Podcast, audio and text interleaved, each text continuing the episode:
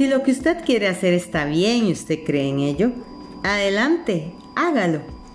Lleve a cabo sus sueños y no haga caso de lo que los demás puedan decir si usted se topa en algún momento con tropiezos. Tal vez los demás no sepan que cada fracaso lleva consigo la semilla de un éxito equivalente. Henry Ford, pobre e ignorante, soñó con una carroza sin caballos. Se fue a trabajar con las herramientas que tenía, sin esperar una oportunidad que lo favoreciera. Y ahora, la evidencia de su sueño está en todo el planeta. Él puso más ruedas en funcionamiento que cualquier otro hombre, porque no tenía miedo de respaldar sus sueños. Thomas Edison soñaba con una lámpara que pudiese ser operada con electricidad. Empezó donde estaba parado y puso su sueño en acción. A pesar de más de 10.000 fallas, perseveró en su sueño hasta que lo convirtió en una realidad física. Los soñadores prácticos no caudican. Whelan soñaba con una cadena de tiendas de cigarros. Transformó su sueño en acción. Y ahora las United Cigar Stores ocupan algunas de las mejores locaciones de las ciudades estadounidenses.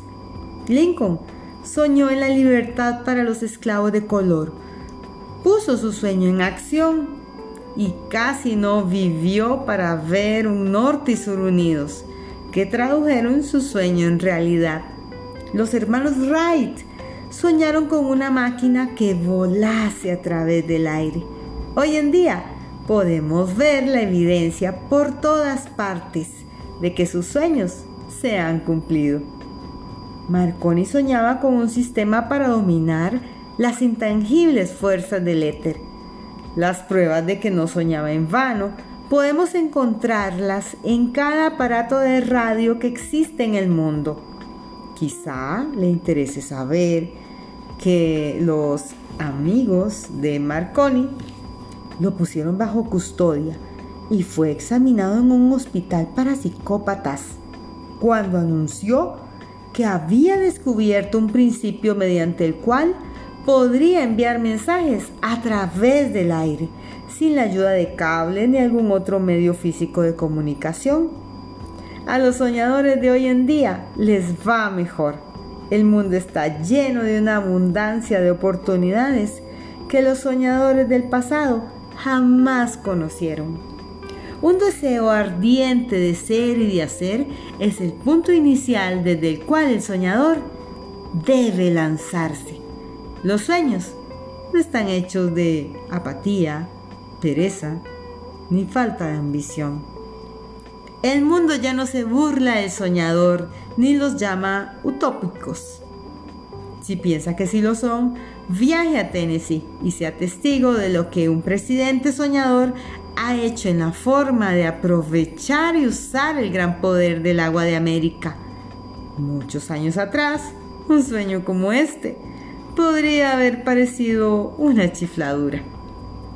Usted se ha desilusionado, ha sido derrotado durante la depresión, ha sentido que su gran corazón se ha roto hasta sangrar. Tenga coraje, ya que estas experiencias han dispuesto el metal espiritual del cual usted está hecho. Estos son recursos invaluables. Recuerde además que todos quienes consiguieron el éxito en la vida tuvieron un mal comienzo y pasaron muchas dificultades antes de que pudiesen llegar. El cambio en la vida de la gente exitosa suele surgir en el momento de alguna crisis, a través de la cual les es develado su otro yo. Tomado del libro Piense y hágase rico de Napoleón Hill.